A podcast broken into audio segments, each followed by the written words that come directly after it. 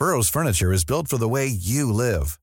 From ensuring easy assembly and disassembly to honoring highly requested new colors for their award-winning seating, they always have their customers in mind. Their modular seating is made out of durable materials to last and grow with you. And with Burrow, you always get fast, free shipping.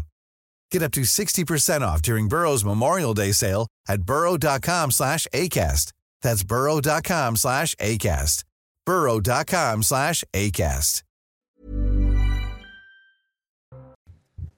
Bonsoir et bienvenue sur CNews. Je suis ravie de vous retrouver pour euh, votre rendez-vous du vendredi soir à 19h. C'est ça se dispute bien sûr. Vous attendez leur point de vue. Julien Drey, bonsoir. Bonsoir Julien. Bonsoir Nelly. Je suis ravie de vous avoir sur ce plateau. Euh, Gilles William Golnadel également. Merci à, à vous d'être là. Le débat, c'est dans un instant, vous le savez, mais vous en avez l'habitude également. Le rappel des titres est signé Alexis Vallée ce soir. Journée d'hommage aujourd'hui à Biarritz. Des centaines de personnes ont assisté aux obsèques d'Agnès Lassalle, cette enseignante d'espagnol tuée la semaine dernière à Saint-Jean-de-Luz. L'auteur des faits est l'un de ses élèves, un adolescent de 16 ans, placé en détention provisoire. Emmanuel Macron était aujourd'hui en Angola, l'occasion pour le président français de signer un partenariat agricole avec son homologue africain. Le but, développer la filière agroalimentaire dans le pays. Emmanuel Macron qui poursuit sa tournée en Afrique centrale avec le Congo et la République démocratique du Congo. Il souhaite donner un nouveau visage de la France vis-à-vis -vis du continent et visite prévue du roi Charles III en France fin mars, plus précisément du 26 au 29 selon l'Elysée. Il s'agira de sa première visite d'État sur le territoire en tant que souverain britannique. Emmanuel Macron présidera un dîner au château de Versailles pour l'occasion. Charles III poursuivra ensuite sa visite en Allemagne.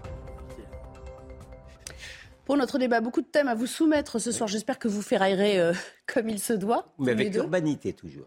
toujours. Ouais, ça dépend des jours, des fois il est, il est pénible. Hein. On ne l'a pas dit, mais il est, des fois, il est pénible. Mais vendredi soir, il est peut-être un petit peu fatigué. Ouais, vendredi soir, il va ça- lever ça le pied. Alors, on, on va s'intéresser à cette France qui euh, sera peut-être à l'arrêt mardi prochain. En tout cas, ça c'est la promesse euh, syndicale. Ça fait plusieurs semaines qu'ils attendent les syndicats ce, euh, ce nouveau rendez-vous pour euh, compter, contrer la réforme des retraites dans la rue. A priori, ça devrait être très suivi, euh, au point qu'on parle déjà d'un mardi noir. On attend au- autour d'un million, un million euh, cent mille personnes, mais ça ne sera pas sans conséquences a priori sur l'économie également. Regardez le reportage signé Augustin Donadieu. L'objectif des syndicats est clair, bloquer le pays.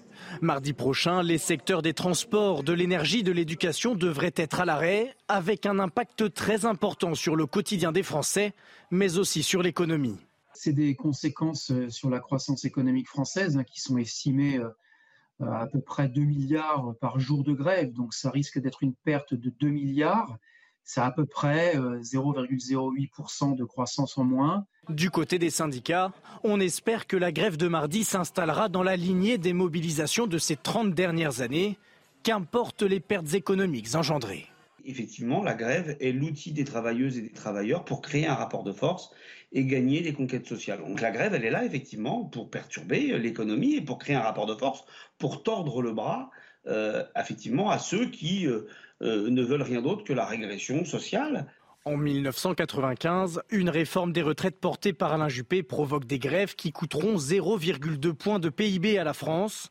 Même chose en 2010 avec la réforme d'Éric Woerth, entre 0,1 et 0,2 points d'activité en moins. Mais les économistes s'accordent à dire que l'impact de ces grèves n'est que limité sur la croissance économique, car l'activité perdue est rapidement rattrapée les mois qui suivent les mobilisations. Alors avant de vous faire réagir, j'aimerais quand même qu'on écoute la détermination euh, syndicale du côté de la CGT, en particulier écoutez ces deux réactions. Nos secrétaires généraux de syndicats réunis ce matin ont décidé de passer un cap. Un cap pour gagner. La fédération promet une semaine noire dans l'énergie. Il y aura de nombreuses actions, il y aura des coupures ciblées, il y aura des blocages, il y aura des occupations de sites. On poursuivra aussi les robins de bois de l'énergie pour euh, les gratuités notamment. Donc euh, nous avons décidé, vous euh, comprenez dans mes propos, de repeindre les lignes rouges. Donc pour nous, il est très clair, à partir de lundi, c'est la grève reconductible jusqu'au retrait de la réforme et donc jusqu'à la gagne. Le but partout, c'est de désorganiser au maximum la production. Et si la question, c'est de savoir si on veut mettre à genoux l'économie française, la réponse, elle est oui. Julien Drey, mettre la France à genoux, les mots sont forts. Est-ce qu'il n'y a quand même pas une responsabilité syndicale à porter dans ce jusqu'au boutisme Je ne comprends pas bien l'intérêt du reportage. C'est de faire peur aux gens? Bah, c'est de dire le PIB va en pâtir et surtout si ça se ah. reproduit, si c'est Peut-être que vous pouvez adresser le reportage au président de la République, parce que c'est lui qui fait la réforme. Si on veut que le PIB soit pas impacté, on fait pas la réforme. Je vois pas l'intérêt maintenant, tout d'un coup, parce que je me demandais à quel moment j'allais voir les chars russes débarquer. Ah. Je me disais, vu au moment, l'ambiance qui est en train d'être créée, euh, bientôt on va nous expliquer qu'ils vont débarquer à la Concorde. C'est vrai, il n'y a plus de chars russes, ou alors plus exactement, plus comme avant. Ben, franchement, il y a, un conflit social. Il y a un conflit social et vous avez un sondage qui, qui parle de lui-même. Euh, je veux dire, le nombre de gens qui sont contre cette réforme ne fait qu'augmenter, malgré l'artillerie lourde qu'ils sont en train de sortir. Maintenant, Évidemment, tout ça, ça fait partie de l'artillerie lourde de, déclenchée par M. Attal euh, pour faire peur à tout le monde, etc. Bah, il y a une solution simple. Il retire cette réforme qui ne sert à rien. Et il y a aussi un débat parlementaire concomitant, euh, Gilles-William Golnadel. J'ai du mal à comprendre le questionnement de Julien Dresse sur l'intérêt du reportage.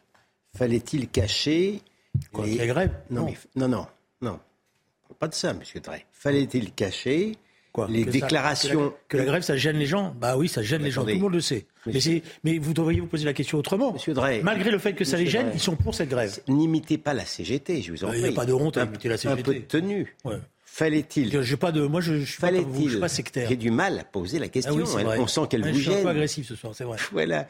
Fallait-il cacher les déclarations incendiaires des responsables de la CGT Alors, Monsieur Menespier, là, c'est celui qui avait déjà expliqué qu'il allait faire des coupures de courant ciblées, c'est-à-dire sur les opposants. ça va très loin. Ça va recommencer. Les, hein. les opposants, voilà, les, opposants leur coupent le courant. Ça, c'est des méthodes, effectivement, vous parlez des chars russes, ce sont des méthodes staliniennes. Ou alors j'ai un problème de vocabulaire. Et le concours Lépine de, de la sottise, c'est justement ce monsieur Lépine qui nous explique qu'il faut... Non mais attendez. Vous avez bien retenu son nom en tout cas. Ah bah écoutez, c'est mnémotechnique. C'est bien trouvé c'est il nous explique qu'il faut mettre l'économie à genoux parce que en réalité le débat au départ, au départ, on, a le droit de ne pas goûter forcément euh, cette, réforme. Euh, tous discutent et j'observe d'ailleurs qu'elle n'est pas du goût de la majorité des Français, dans laquelle je ne me situe pas. Moi, je considère que c'est un mal nécessaire. Et pas merveilleux, mais c'est un mal nécessaire. vous n'êtes pas dans les 70%. Non, mais je suis de ceux, si vous voulez, par exemple, je suis de ceux, par exemple, qui n'apprécient guère que euh, le gouvernement a fait plein de concessions, mais par contre, ce qui est extraordinaire, mais par contre, sur les régimes spéciaux, qui sont un monument d'inégalité, alors là, on ne bouge pas. Mm. On rampe. Et d'ailleurs, ça ne sert à rien du tout de ramper parce que pour autant, on a les mêmes cégétistes ou les mêmes syndicalistes qui, ne font pas de concessions. C'est extraordinaire, cette clause du grand-père. Donc, non, où que je tourne. C'est bizarre parce que il tenait. La réalité, c'est que il y avait il y a un débat parlementaire qui se poursuit au Sénat. Ça va revenir à l'Assemblée. On verra bien ce qui se passera. Mais là, comme les syndicats ont l'impression que le gouvernement va, va s'en sortir, va, va, finir par s'en sortir, pas très glorieusement. Le discours de M. Véran est tout simplement délirant. M. Véran est, à la est au centre ou à la droite, je ne sais pas où il faut le mettre, ce que M. Ce que monsieur, euh, euh, le CGTiste est, à l'extrême gauche, réellement, hein, il, se, il se renvoie.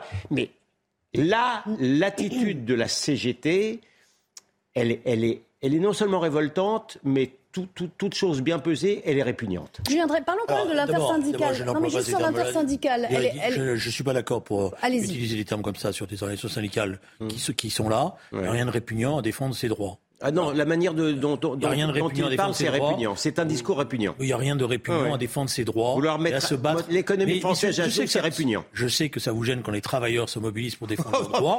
Je ne tiens pas, monsieur. C'est votre, je ne tiens pas pour un travailleur. C'est votre liberté de penser. moi, je ne traite pas les gens de répugnants.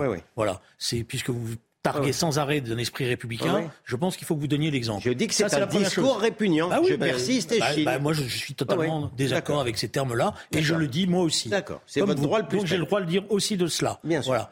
Et euh, premièrement, deuxièmement, euh, je m'excuse de, de, j'entends. Euh, M.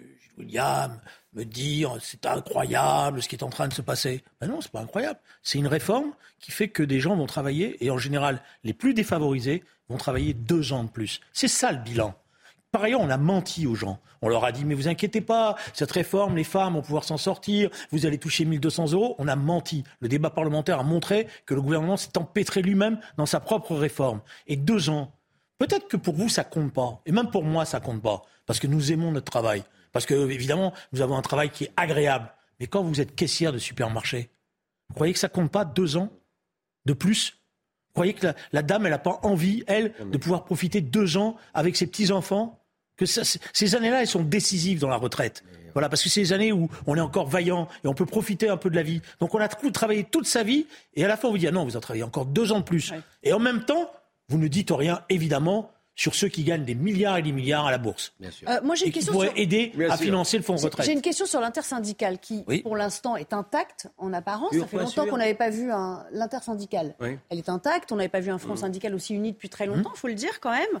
Mais on sait aussi que Laurent Berger goûte peu euh, à la technique des blocages. Alors, est-ce que ça peut se corser? Est-ce que ça peut se fissurer? Si la CGT dit euh, on va aller jusqu'au bout, on va, on va mettre le pays euh, à, à plat, on, on- on- on ira jusqu'au bout, et que Laurent Berger dit au fond, moi, bah non, j'ai pas envie d'aller dans ces techniques jusqu'au bout. Non, mais je pense, extrême. je pense que certains peuvent rêver que le Front syndical se brise. Ils font tout pour. En essayant d'opposer les uns aux autres. Pour l'instant, je vous fais remarquer que celui qui a dit qu'il fallait mettre le pays à l'arrêt, c'est Laurent Berger. C'est le premier qui l'a dit. Avant la CGT, avant tout le monde. Et il l'a dit parce qu'il a eu l'impression d'être totalement roulé dans la farine, comme on dit. Voilà. Alors qu'il était prêt au dialogue, qu'il avait des propositions sur la table. Personne n'a jamais discuté avec lui sérieusement dans ce gouvernement. Je vous rappelle quand même qu'ils avaient mis un secrétaire d'État à la réforme des retraites. Pendant cinq ans, il a travaillé une réforme. Voilà. Donc, excusez-moi, Laurent Berger, il a le droit de dire, à un moment donné, ça suffit. Alors après, oh, je sais ce qui va se passer. Oh, vous savez, le schéma, on le connaît. On va essayer de monter en épingle telle ou telle déclaration, prendre tel ou tel personnage, et puis on va nous dire, voilà. Mais ça ne marchera pas. Parce que les Françaises et les Français, ils veulent pas de cette réforme. Moi, j'ai un, vrai problème à me faire comprendre. hein. Je ne, je Avec ne- moi, des fois, oui. Mais oui, j'ai- mais vraiment. Hein. Oui. Mais, peut-être que les gens qui nous regardent, ils, ils- ils Oui, ça, vous pouvez- Allez vous savoir. appeler Allez les savoir. tweeters à votre secours, Voilà. parce que Non, je sais que bon, vous pratiquez beaucoup non, cela, non. Non, mais et les ans- vont être à sur votre les deux ans, secours. vous le rejoignez? Quand Sur- on dit à quelqu'un qui a un métier pénible, c'est deux ans et il n'y a rien à discuter. je- il faut que Non, ça l'intéresse pas. Non, mais il faut vraiment que je fasse un effort pour Oui. rejoindre M. Drey ce soir. Je, je m'explique. Non, non, mais pas, je je ne ne vous discute demande pas de me rejoindre, moi. hein. Je ne J'essaye discute de vous pas. défendre, Non, mais de je- donner des arguments pour répondre. Qu'est-ce que vous répondrez à la vendeuse, à la, à la dame qui Non, mais- travaille jusqu'à euh, jusqu'à 64 ans et on va Je lui dire non, maintenant c'est encore deux ans de plus. Et elle a eu en plus des enfants, donc voilà, voilà tout ce qui s'est passé. Et, et- et à celui qui euh, euh, euh, et, euh, travaille sur un cariste ou des choses Ah, comme mais ça. j'attendrai le temps qu'il vaudra, mais il aura son paquet. Oui, oui, Allez, mais on je va ne pas un- mon paquet Je- parce que personne ne me met je ne parle pas- pas tablier. comme ça. Je ne parle pas, je ne parle pas du fond, du fond des choses. Je parle des méthodes de ces syndicats-là. Je ne parle pas d'autre chose. Je, parle pas, je, je comprends parfaitement qu'on soit opposé à la, dé- à la réforme, mais moi, comme j'ai j'ai tendance à être républicain-démocrate, je préfère que ça se passe à l'Assemblée nationale parce qu'on parle d'une loi. Déjà, débattre, le phénomène, alors. le phénomène de la grève Ouais. dans les transports publics hein, qui, sont, qui sont monopolistiques, je trouve déjà euh, que c'est une spécificité française que je récuse. D'accord? Premièrement. Mais deuxièmement, ce discours-là, si vous voulez, de la CGT de Sud et des autres, de la part de gens qui ils partent, ces gens-là, ce sont des privilégiés qui partent à 57 ans. C'est c'est quand même un drôle, c'est quand même un drôle de monde que ce sont les plus privilégiés qui utilisent justement leur pouvoir pour vouloir mettre à genoux l'économie française. Je ne parle que de ça, moi. Le, droit de la, le droit, le gouvernement, le droit- pour vous, pour vous, le gouvernement, c'est pas un droit- problème. C'est-à-dire que le fait que le gouvernement s'entête, alors que sa réforme est impopulaire, Oui. qu'elle est contestée de partout, qu'il n'a aucune organisation syndicale qui le relaie, pour vous, tout ça, c'est pas un Mais problème. moi, je, non, mais je crois que vous ne comprenez. formidable. Je crois que vous ne comprenez pas ce que je dis. Mais là, Ah, c'est des fois, une, oui. là, c'est une grève différente. C'est-à-dire que les usagers sont pas vent debout puisqu'ils sont concernés au premier chef. Oui. En C'est pas c'est pas une grève euh, sectorielle, c'est pas une Pourquoi grève d'une debout certaine catégorie Euh, non. Tout le monde se sent concerné, donc euh, il Non, n'y a non, pas non, vraiment d'usagers mis en opposition non, non, non, non, vous, a- non, vous allez voir que si ça- vous, vous allez voir que si cette grève perdure, les usagers vont en avoir, vont en avoir assez. On va voir quel jour oh, ils sont souvent. Alors, ils sont souvent soumis. Je, je reproche Oui. effectivement, je reproche au peuple français d'avoir d'une certaine manière accepté par une manière de masochisme ou pour une manière d'habitude ou par une manière de, de terrible résignation le diktat de ces syndicats-là. Il n'y a pas de doute. si c'était un diktat, excusez-moi, hum. ça veut dire que la participation grève, elle serait faible. ça veut dire que ça veut dire que les, gens dans les sondages, parce que les sondages, vous y croyez, vous pensez qu'ils sont trafiqués, euh, les sondages montreraient qu'une grande partie de l'opinion est en désaccord avec les grévistes. C'est l'inverse. Alors moi, je veux bien que vous persistiez à avoir un discours que je connais, qui est le discours d'antan, c'est-à-dire c'est toujours, de toute manière, c'est simple il y a un bouc émissaire, c'est la CGT. Mm. Et donc, quand vous êtes en difficulté, les uns les autres, ceux qui dirigeaient ce pays, c'est la CGT. Et la CGT, ça fait peur. voilà. Manque de bol, aujourd'hui, c'est un front syndical uni. Oui, nous, en, nous en parlerons, monsieur. Va en parler. Nous en parlerons. On va en parler. Vous parliez d'Olivier Véran. En 95, les, mêmes, c'était les vôtres qui disaient la même chose. Ils en ont reparlé. Et ils ont été quand même obligés de retirer la retraite. mais, je, ne on n'en est pas encore au blocage de 95 quand même. Non, ça a duré 5 semaines, hein, on l'a Je pense justement que c'est d'ailleurs un des problèmes que les syndicats ont, ils le disent eux-mêmes c'est qu'aujourd'hui la grève c'est pas une partie de plaisir pour les gens qui la. C'est sur la durée qu'il faut tenir. Ce C'est c'est pas une partie de plaisir, ça coûte de l'argent. Chacun et dans un moment où l'inflation est en train d'exploser. Bah, une journée de salaire en moins. Pas facile de se faire des sacrifices. Euh, j'aimerais deux réactions. Vous évoquiez Olivier Véran tout à l'heure qui nous dit la France à l'arrêt, c'est une cata sur tous les plans. Écoutons le ministre. Mettre le pays à l'arrêt, c'est prendre le risque d'une catastrophe écologique, agricole, sanitaire, voire humaine, dans quelques mois. Mettre la France à l'arrêt, ce serait négliger la santé de nos enfants. En 15 ans, il est possible d'éradiquer le cancer du col de l'utérus grâce à la vaccination. Mettre la France à l'arrêt, ce serait rater le train du futur. Alors que notre réseau ferroviaire est en train de vieillir à vitesse grand V, il est urgent d'investir massivement pour assurer la pérennité d'un des moyens de transport les plus efficaces et écologiques. Écoutez la réponse que lui a apportée Philippe Martinez, encore lui, qui nous dit en, en substance il y en a marre qu'on nous colle toujours tout sur le dos.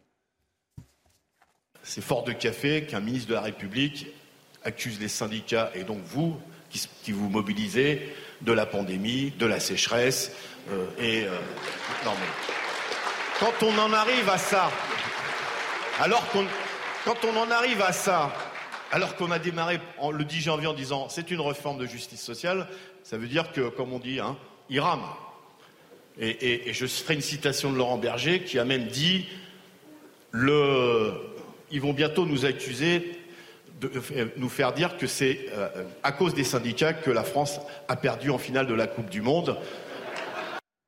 Jusqu'à la Coupe du Monde perdue. Il, fait exprès, évidemment, de citer Laurent Berger hein, pour euh, marquer encore l'union. Je crois qu'il a raison. Mais par ailleurs, excusez-moi, le discours d'Olivier Véran, qui par ailleurs, il fut un temps, a été socialiste, mais là, maintenant, il a bien tourné sa veste. Vous me direz, on peut tourner sa veste. Mais il l'a bien tourné, en tous les cas, pour tenir des discours comme ça. Parce que j'ai vu beaucoup de ministres de droite, mais dire autant d'inepties, ça faisait longtemps que je n'en avais pas vu. La catastrophe écologique, euh, ah quand même un peu. Euh, c'est un discours délirant. Je l'ai dit euh, avant même que vous passiez.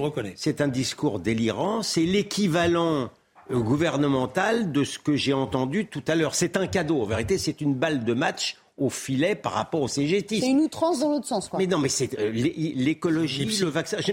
Même, il y a des passages où je n'arrive même pas à comprendre ce qu'il ce qu'il veut dire. Donc c'est réellement au sens littéral du terme, euh, et presque médical délirant, pardon de le dire. Bon, allez, on verra ce qui se passera mardi. On verra surtout si ça sera suivi des faits. A priori, il y aura une autre mobilisation qui sera prévue euh, euh, le 11 mars, donc dans la foulée, mais qui coïncidera avec, avec le, le week-end. J'aimerais qu'on change de thème. On va parler de, de l'Assemblée nationale, où le groupe Horizon avait proposé une loi pour établir des peines planchées afin de mieux lutter euh, contre la récidive euh, des délits de violence contre les agents publics. L'ANUPS y était euh, défavorable.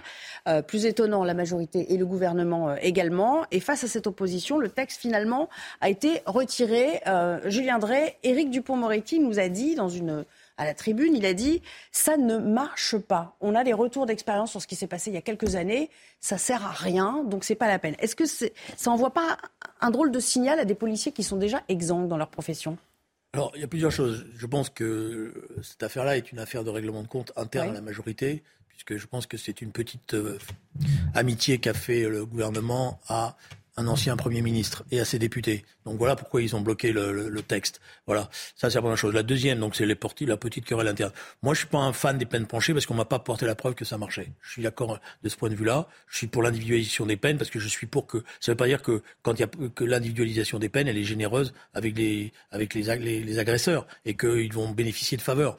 Je suis pas convaincu que l'automaticité soit. Euh, je pense qu'il faut laisser le discernement du, juge dans cette affaire-là. Au fond, euh, euh William, euh, est-ce que c'est pas aussi pour pallier le problème des places de prison du point de vue d'Éric Dupont-Moretti Il y a trois niveaux. Le premier niveau, c'est effectivement le fait qu'on s'était aperçu que une partie du corps judiciaire euh, n'avait pas la main suffisamment lourde, était laxiste pour employer ce truisme un peu lassant. Il est pas, euh, on n'a pas eu assez de temps pour voir si les peines planchées étaient ou pas efficaces. La réalité m'oblige à vous dire que peine planchée ou pas peine, peine planchée, si les peines étaient vraiment exécutées, ça irait mieux dans ce pays. Hmm. Euh, la réalité, elle est là. C'est vrai que je ne tiens pas les peines planchées comme la, solution idéale au, au problème pénal. Deuxièmement, le deuxième niveau, c'est pourquoi M. Dupont-Moretti n'y tient pas du tout, c'est que le pauvre, il, n'avait pas encore franchi la porte de, la place Vendôme, que déjà les magistrats, et pas seulement le syndicat de la magistrature le plus à gauche, mais même l'Union syndicale des magistrats, le vilipendaient parce que c'est un avocat qui, du temps où il portait la robe, il la portait avec élégance, en tous les cas avec efficacité, mm il n'en se laissait pas compter euh, euh, euh, par, les magistrats, qui n'aiment pas, dont certains n'aiment pas. Donc, il, fait, il, a déjà suffisamment de problèmes pour ne pas en avoir davantage. effectivement, le niveau le, plus inférieur dans la discussion, mais c'est vrai que Julien Drey n'a pas tort, c'est une initiative qui émane du groupe, du sous-groupe, je ne sais pas comment il faut l'appeler, d'Édouard Philippe, et qui montre de temps en temps des, des marques d'un peu d'indépendance. Et il n'était pas question que la majorité parlementaire y fasse droit. C'est pas ça, ça vole pas très haut. Hein. Hmm. Est-ce que c'est pas aussi un signal envoyé à l'ANUPS quand même hein, sur le plan politique? pas, du tout? Non. C'était juste un règlement de compte pour remettre Edouard Philippe à sa place? Moi, c'est des règlements euh, de compte interne, parce que cette histoire des peines planchées, ça, donne lieu à débat. Euh, la question est de savoir la sévérité des peines. Premier aspect des choses là-dessus. William a raison, il faut euh, juger à chaque fois. Et deuxièmement, les magistrats, quand on discute avec eux, la plupart d'entre eux, ils disent on veut avoir la libre appréciation des choses. Il n'y a pas d'automaticité. C'est-à-dire, des fois, on pourrait même être amené à faire plus que la peine planchée, parce qu'on pense que justement la personne qu'on a entre nous, au regard des conditions dans lesquelles elle a, exercé son crime, eh ben, elle mérite une sanction plus forte. Voilà. Hmm. Bon, ben, je crois que là, vous êtes mis d'accord. Hein. On va, on va, on va, on va s'interrompre ici. On reviendra pour parler de la une la plus gonflée du moment. Euh, elle fait grincer les dents euh, des aînés, des, des, poids lourds de formation politique. C'est la une de l'incorrect qui met en scène ah euh, trois jeunes pousses de la droite et qui semble aller vers une union des droites. Vous voyez, les jeunes coupent le cordon. On parlera de cette union des droites. Est-ce que c'est une utopie? Est-ce qu'on y va réellement cette fois? Est-ce que Guillaume Carayon s'est un peu fourvoyé dans un truc qu'il n'a pas contrôlé. Il s'en est expliqué sur notre antenne tout à l'heure. Il était dans Punchline. Vous entendrez des extraits de ce qu'il nous a dit. À tout à l'heure. Le débat, ça se dispute, revient dans un tout petit instant, juste après le rappel des titres, à nouveau avec Alexis Vallée. Le footballeur du Paris Saint-Germain, Ashraf Hakimi, mis en examen. Le défenseur marocain est accusé par une jeune femme de 24 ans de l'avoir violé samedi dernier dans son domicile. Le joueur a été entendu jeudi par les enquêteurs, puis placé sous contrôle judiciaire. Selon son avocate, Ashraf Hakimi dément fermement ces accusations et aurait été l'objet d'une tentative de raquette dans cette affaire. Son club, le Paris Saint-Germain, a annoncé apporter son soutien au joueur et faire confiance à la justice. Rebondissement dans l'affaire Pierre Palmade, les investigations menées sur le matériel informatique de l'humoriste n'ont pas révélé de contenu pédopornographique. Une procédure avait été ouverte par le parquet de Paris le 18 février dernier après un signalement. Pierre Palmade n'a pas encore été entendu sur le sujet en raison de son état de santé. À ce stade, aucune accusation n'est retenue contre lui dans ce nouveau dossier. Et en Égypte, des scientifiques ont découvert un passage caché long de 9 mètres à l'intérieur de la pyramide de Khéops. Cette découverte a été faite à travers le projet Scan Pyramids qui depuis fin 2015 scrute le ventre de l'architecture en utilisant des technologies de pointe. Le but, en apprendre un peu plus sur les méthodes de construction, toujours enveloppées de mystère. Ça se dispute le retour du débat. On va parler politique et on va parler de cette une qui fait euh, beaucoup parler. On y voit Guillaume Carayon posant pour euh, l'incorrect aux côtés de Stanislas Rigaud de Reconquête et de Pierre Romain du euh, Rassemblement national de la jeunesse. Et cette une, donc, les jeunes coupent le cordon. Le journal qui assure leurs écuries sont peut-être différentes. Oui, mais sur le positionnement, au fond, il n'y a pas grand-chose aujourd'hui qui les sépare. Je vous propose d'écouter la réaction du premier que j'ai cité, Guillaume Carayon, qui était euh, sur notre antenne tout à l'heure. Il explique pourquoi il l'a fait et au fond, pourquoi il ne faut pas en faire grand cas. Le titre relève de la seule responsabilité du magazine, l'incorrect, euh, et laisse à penser que tous les trois, on défendrait une union des droites. Or, euh, parmi les trois représentants, à la fois le responsable des jeunes du Rassemblement national et, et moi-même, on est contre l'union des droites, pour des raisons d'ailleurs différentes, mais on pense qu'on peut échanger, qu'on peut dialoguer, et si moi je devais euh, retenir un seul enseignement de cette petite polémique, c'est qu'on a toujours les mêmes censeurs professionnels, souvent euh, incultes, souvent à court d'arguments, qui veulent nous empêcher d'échanger et de confronter nos idées. Et ça, c'est déplorable. Évidemment qu'on a des convergences euh, sur certains sujets, mais c'est à l'image des Français. Sur la question migratoire, par exemple, il y avait un sondage de l'IFOP il y a quelques mois qui montrait qu'il y a 70% des Français qui veulent qu'on maîtrise mieux les flux migratoires. Donc tous les trois, on le dit, mais c'est, je pense, euh, une, réalité qui est partagée par les Français. Mais il y a aussi des divergences qu'on a de fond, et c'est pour ça qu'on n'est pas dans les mêmes formations politiques. Julien Drey, on se serait donc euh, complètement emballé. C'était juste un échange entre jeunes de familles politiques différentes? Bah, J'écoute ce qu'ils disent, c'est ce qu'ils disent, non? Donc la une, elle, elle reflète en rien euh, la nature de, des transversalités entre ces personnes. Une excellente journaliste, donc vous savez comment on fait pour faire monter. Je, je, sais pas. Vous Moi, je porte un jugement. C'est gentil. Voilà. Euh, vous savez comment on fait monter un événement. Bon, voilà, parce que d'ailleurs, j'aurais pas mis les jeunes. Moi, j'aurais mis les jeunes de droite, parce que les jeunes ne sont pas tous à droite. Donc c'est pas les jeunes qui coupent le cordon.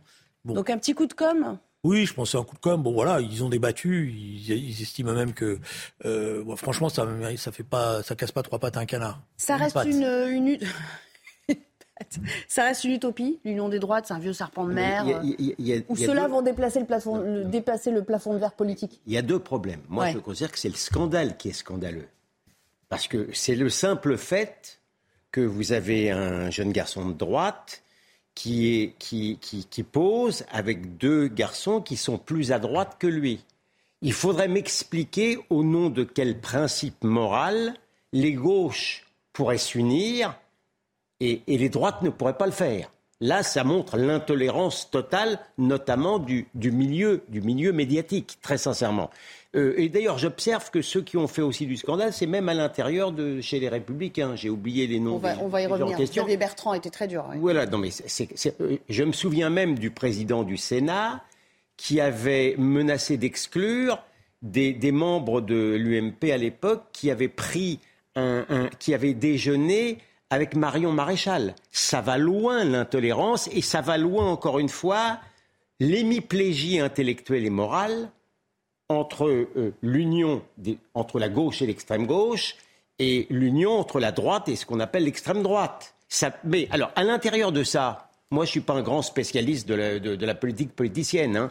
Euh, euh, l'union des droites me paraît aujourd'hui vraiment c'est une, gestation, mais vraiment très lente, parce que j'observe qu'en réalité, euh, Reconquête a, tapé beaucoup sur euh, Marine Le Pen, euh, plutôt que de rechercher, ou alors tout en parlant d'union. C'est difficile.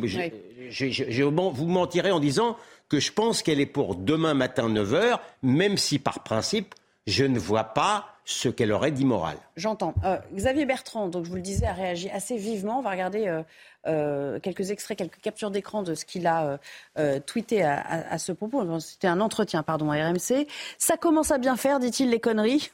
Si c'est une manipulation ou un montage, Guillaume Carayon doit dénoncer cette une, ce qu'il ne fait pas, donc il s'en a expliqué tout à l'heure. On ne peut pas avoir un jour une partie de l'air qui donne le sentiment de s'allier quasiment sur le gouvernement et avoir le lendemain une partie qui donne le sentiment de s'allier avec l'extrême droite. Et puis une dernière réaction. Après, on s'étonne qu'il n'y ait même pas 5% des électeurs qui nous suivent. Ils ont raison, les électeurs, les LR n'habitent plus à l'adresse indiquée. Écoutez la réaction de l'intéressé tout à l'heure, justement à cette euh, euh, remise euh, dans le droit chemin, tentative de remise dans le droit chemin de Xavier Bertrand. Guillaume Carayon.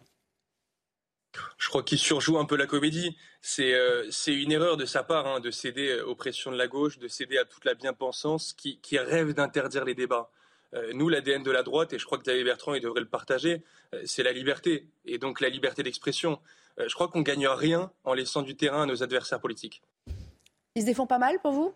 Non, mais le problème, c'est que je, vois ce que vient de dire le, jeune, je vois ce que vient de dire euh, Gilles William. Mais pourquoi vous, voulez, vous venez nous chercher querelle à nous, la gauche? On n'a rien dit pour l'instant. On vous laisse faire.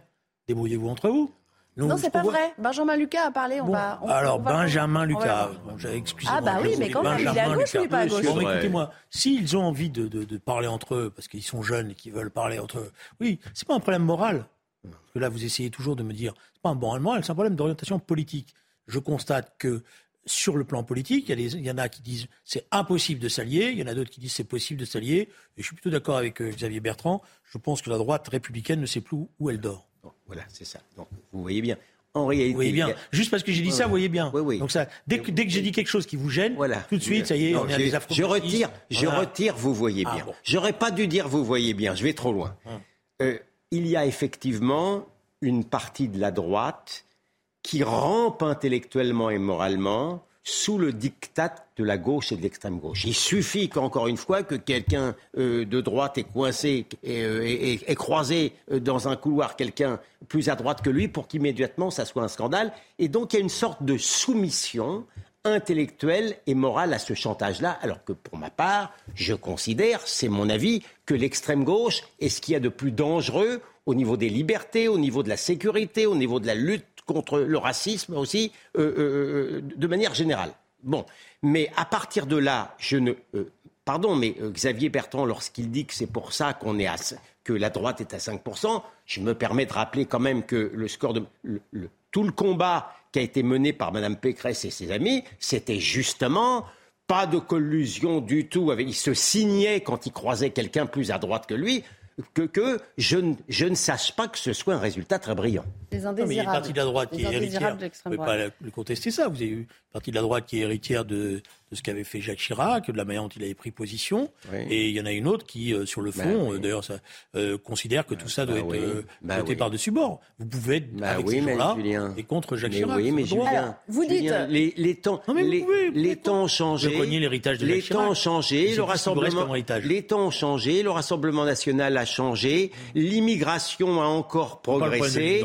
Euh, non, mais c'est un tout. L'insécurité est encore plus grande. Les, les, les temps changent. C'est pas parce que l'immigration euh, euh, la maîtrise des flux migratoires pose problème. C'est pas l'immigration en bah soi, c'est pas parce qu'il y a une montée de la criminalité que pour autant on a le droit de jeter à la poubelle certains principes. Alors vous dites c'est pas l'affaire de la gauche, bah si justement à gauche on réagit aussi. Je vous citais Benjamin Lucas tout à l'heure. Regardez le tweet qu'il a euh, euh, qu'il a publié euh, le, le, député Nups. Il nous dit, oh, je sais pas si je vais arriver à le lire, c'est quand même très très petit, qu'un jeune con de chez LR aille fanfaronner avec des adeptes de l'odieuse théorie du grand remplacement, ami de néo-nazis et ventilateur à haine, sans que son parti ne le vire, séance tenante, devrait nous indigner toutes et tous. Écoutez la réponse que lui a apportée. Il, vient d'où, monsieur? Il est, il, est, il est, quoi? Il est, il est insoumis Il est quoi? Il est député écolo. député de écologiste. D'accord. Écoutez euh, Guilhem Carayon sur ce qu'il a dit, Benjamin Lucas. Même général. J'utiliserai pas la même grossièreté que que ce personnage, je pense qu'il est, est grotesque, honnêtement. Il, est juste ridicule. Euh, je veux pas l'insulter, mais moi, on me reproche le principe d'un débat. Euh, je suis pas un membre de la Nupes, je suis pas un membre de la France Insoumise, je refuse pas de serrer la main à mes adversaires politiques. Moi, je suis pas sectaire, euh, je suis un républicain. Et je pense que le débat, c'est la base de notre système démocratique. Alors euh, oui, il faut un peu de courage pour descendre dans l'arène, pour confronter ses idées. Mais si les communistes le faisaient un peu plus longtemps, un peu plus souvent, bah, il y aurait des débats de fond. Là, ils préfèrent se cacher et c'est déplorable, je pense, pour la démocratie. Ce qui nous dit, en, somme, c'est qu'il n'y a que nous qui préservons aujourd'hui le débat démocratique, quoi. Et oui, ça. Bah, c'est ça qu'il dit. Nous, au moins, on préserve le débat démocratique parce qu'on parle à qui on veut. Euh, on n'est pas sectaire. Non, mais on va pas. Moi, écoutez, je, pense que le tweet de Benjamin Lucas est grossier dans sa forme. Et je pense que ça ne le. Il a des qualités que je connais, parce que je l'ai vu quand il était au MGS, mais c'est vrai que depuis qu'il a quitté le mouvement des jeunes socialistes et qu'il s'est mis à, fréquenter d'autres gens, il, il est en train de perdre ses qualités. C'est dommage. On va. Oui, enfin oui, mais je ne connais pas ce monsieur. Euh, et au-delà de, sa de la grossièreté dans la forme, euh, je vous avoue que je n'ai pas envie tellement de le connaître, puisqu'il incarne tout ce que euh, l'extrême gauche est aujourd'hui, On n'a pas, en vérité, Guillaume Carillon, il ne devrait pas se fatiguer pour répondre un camp Oui, ça lui qui... fait de la pub. Oui, mais non, mais fait je, du temps attendez, je l'ai défendu. Je, je- je le défendrai encore. J'ai beaucoup d'estime pour ce jeune homme. Mais ce que je veux dire, je pense qu'on n'a plus à se justifier auprès de cette extrême gauche qui a coquiné avec l'islamisme le plus antisémite et qui, et, et- et qui, et- et qui crée euh, tous les facteurs d'insécurité que nous connaissons. Je vous vois, je vois- non, mais je vois Non, la tête, que- mais vous dites rien. Non, je dis rien parce que, si vous voulez, à force, j'ai bien compris que l'extrême gauche était l'idiot utile pour euh, Gilles William. S'il n'avait pas l'extrême gauche, je ne sais pas comment il ferait pour argumenter. Ah, je vous assure que Donc je- en permanence, crois- il a besoin d'aller au grenier, oui. de ressortir le moindre truc de l'extrême gauche pour pouvoir dire, voyez, tout ça, c'est la, le grand diable, l'extrême gauche. Avant, c'était les communistes, maintenant, c'est l'extrême gauche. Mais écoutez, je crois que j'arriverai à pouvoir me passer de l'extrême gauche. Je crois pas, Il moi. Je crois que ça, semble. je Il me pense que ça vous que obsède la nuit. Des moins- fois, je me demande d'ailleurs, quand je vous vois tweeter, Oui. si vous, tout d'un coup, dans la nuit, vous vous levez pas, ah, j'ai pas fait un Mais, tweet. non, mais euh, alors, je, je, re- je reconnais que, euh, et euh, on ne peut rien vous cacher, que c'est mon combat principal aujourd'hui contre le nouveau visage du fascisme. J'aimerais qu'on parle à présent d'une Voilà. visite euh, mouvementée. Euh, la ministre pour l'égalité euh, femmes-hommes, Isabelle Rome, était venue au, au planning familial de, de Bordeaux, en Gironde, pour apporter son soutien à cette structure qui a été victime de, de tags haineux. Euh, dans son sillage, Edwige Diaz. Alors Edwige Diaz, c'est une députée euh, du Rassemblement national de Gironde. Elle avait été invitée par la préfecture. Or, quand elle est arrivée, euh, les membres de l'association lui ont signifié qu'elle n'était pas la bienvenue. Ils lui ont refusé l'entrée au motif, disent-ils, que les députés du parti d'extrême droite, je les cite, prônent la haine et la régression des droits humains, en particulier ceux des femmes. Regardez le tweet d'Edwige Diaz qui dit « Je vais demander des comptes à Elisabeth Borne ». Euh, force est de constater qu'il n'y a pas eu beaucoup de réactions non plus du côté de la ministre elle-même, hein, euh, Isabelle Rome. Est-ce que c'est un amalgame insupportable à votre Bah, ça illustre assez bien ce que j'étais en train de vous dire sur l'intolérance d'extrême gauche. Le planning familial, c'est une organisation d'extrême gauche. Euh, euh, maintenant, woke, qui a sombré dans un wokisme complètement fou, qui parle d'hommes enceints. hein. Les hommes sont enceints maintenant, donc, euh, et qui sont. Alors, moi, je soutiens le droit à l'avortement, mais eux, s'ils pouvaient faire d'un avortement à la 18e semaine, ça leur conviendrait, tout à fait. Je ne sais pas qui a tagué leur local. Je ne sache pas que ce soit Madame Diaz. Je ne, sois, sache pas que ce soit le Rassemblement national. Je crois que cette dame même, je crois savoir que cette dame Diaz a été jusqu'à cons- demander la voté la constitutionnalisation de constitutionnalisation. l'avortement. Ce qui me paraît, moi, euh, pas vraiment utile, et même totalement inutile, c'est pour vous montrer à quel point elle est loin, elle est loin d'être... bon, mais c'est une représentante de la nation, c'est une élue du peuple. Et cette association-là, c'est une association qui est subventionnée. Donc Madame Rome, que je n'avais pas l'ordre de connaître, s'est conduite non seulement avec lâcheté, mais également de manière peu républicaine et peu démocrate en ne lui, en ne lui montrant pas sa solidarité. C'est tout. C'est- c'est- ça vous paraît scandaleux de lui avoir, d'avoir refusé à une députée de la République l'entrée à une structure effectivement euh, publique Alors, il y a- il y a euh, par choses. idéologie? Il y a deux choses. Il y a d'abord euh, euh, le Front National souvent mène bataille dans les collectivités locales, lorsqu'il est là, dans les comités régionales, contre toute attribution de subvention au planning familial. Voilà. Donc il y a un contentieux qui est lourd. Que le planning familial, c'est effectivement aujourd'hui une organisation qui est traversée par des débats importants, mais ça a été une organisation historique qui a joué un rôle très important dans le combat pour le droit à l'avortement et qui a été en première ligne, y compris de manière pratique pour aider les femmes qui étaient en difficulté. Cette histoire-là ne s'efface pas. Donc elle paye un peu cette, euh, cette Donc, Je attitude-là. pense qu'il y, y a un peu de ça. Maintenant, je pense que c'est une attitude qui n'est pas habile sur le plan politique parce que ça martyrise le front, la, la députée du Front National. Moi, je l'aurais reçu et j'aurais montré le travail réel que fait le, planning familial sur le terrain et qui ne se réduit pas à quelques caricatures que j'ai entendues tout à l'heure. Et puis, euh, on, va aborder un dernier thème. Il nous reste encore quelques minutes. Vous avez forcément suivi cette histoire. Ça s'est passé en, milieu de semaine. Elles, euh, ont annoncé euh, via un bulletin paroissial et sur Facebook que, eh quittaient l'église à laquelle elles appartenaient, dans laquelle elles officiaient à Nantes. Ce sont deux religieuses qui, de guerre lasse, à force d'être euh, insultées, agressées euh, au sein même de l'église, euh, dans, dans cette ville de Nantes, de Loire-Atlantique, ont décidé de partir. Elles sont épuisées face à l'insécurité. Regardez le reportage de Michael Chailloux. Je vous fais réagir ensuite. Depuis huit ans, les deux religieuses veillent au quotidien sur cette église Sainte-Croix en plein centre-ville de Nantes, ouverte à tous. C'est un crève-cœur de partir, disent-elles aujourd'hui, mais elles se sentent épuisées face à l'insécurité. On n'est pas les franciscains du Bronx et je pense qu'aussi euh, il faut peut-être une, carrure un peu plus forte pour être euh, en ce lieu. Si on n'avait pas eu ces petits cours de, de self-défense, ça aurait pu être des agressions euh, physiques. En fait, on a su prendre de la distance quand ça devenait dangereux et on a eu quand même euh, une personne qui nous a craché dessus et qui, en, qui est aussi une autre personne qui en serait venue aux mains s'il n'y avait pas des paroissiens, des fidèles ou des gens qui étaient intervenus. Les religieuses précisent que les choses vont mieux depuis novembre et l'arrivée de renforts policiers en centre-ville. Mais leur décision est prise, une décision que comprennent les commerçants qui déballent devant l'église et les paroissiens. L'église, c'est un endroit de refuge aussi, donc euh, forcément, ils sont, ils sont au premier plan, quoi, les, les sœurs. Voilà. Pour leur sécurité, quoi. Elles ont peur, elles vivent continuellement, comme nous on fait d'ailleurs dans le quartier, on a peur de tout. Hein. Pourquoi? Qu'est-ce qui se passe dans ce quartier? Bah, Vous ne voyez pas les clients, la clientèle qu'il y a? Vous voyez, à côté, à côté du parking de Cré, c'est pas mal. Avec les chiens, les. Ben non, non. Les deux sœurs partiront en juillet. La paroisse Sainte-Croix recherche des volontaires pour reprendre la mission. Mais où sont les policiers municipaux? Est-ce que la ville de Nantes a renoncé, tout simplement? Non, mais alors d'abord, moi, ça ne me surprend pas. C'est triste, mais ça ne me surprend pas. Euh, peut-être, il y a peut-être aussi des manifestations de racisme antichrétien dans, dans, dans, dans le cadre de, de, l'hostilité que, que, que, que, ces religieuses euh, rencontrent. Mais Nantes fait partie de ces villes, pas seulement. Hein. Moi, je, suis natif de Rouen, je peux vous dire la même chose pour Rouen. Nantes fait, font partie de ces villes qui étaient des, des, des, des, oasis de tranquillité qui maintenant sont. C'est terrible. Alors, Madame Johanna Roland a eu du mal, a eu du mal à reconnaître la réalité de l'insécurité dans sa ville. Elle, euh, elle, a commencé par protester. Soyons justes, depuis novembre, depuis qu'ils ont accepté de considérer que l'insécurité n'était pas une invention, une invention fantasmagorique de la droite, euh, euh, les, il y a eu des renforts policiers et je crois savoir que ça va mieux. Mais pourtant, Carl Olive, député des Yvelines, qui a été maire de Poissy, qui avait beaucoup de caméras ouais. dans sa ville, mmh. nous dit c'est un problème de caméras de, de vidéosurveillance. Ils n'ont pas mis les moyens et voilà ce qui se passe aujourd'hui. Il n'y en a pas assez par habitant. Oh, je ne sais pas parce que je ne connais pas le, le, la quantité de caméras de vidéosurveillance qu'il y a à, à, à, Nantes. Ce qui est vrai, c'est que pendant un temps, il y a eu une montée. Nantes était considérée comme une des villes sûres. Mmh. Voilà.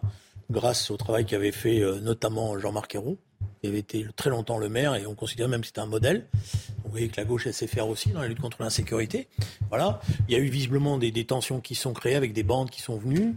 Euh, ils ont euh, hésité peut-être dans la manière de traiter les choses, mais ce que je sais, ce que vous dites d'ailleurs les, les jeunes religieux, c'est qu'il y a eu des demandes de renfort de l'État qui ont mis du temps à venir.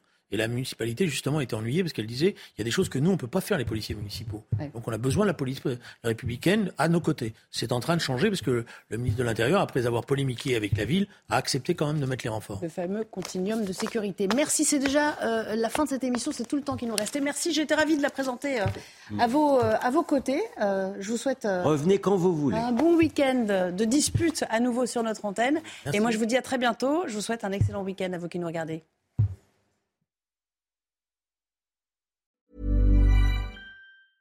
Hey, it's Danny Pellegrino from Everything Iconic. Ready to upgrade your style game without blowing your budget?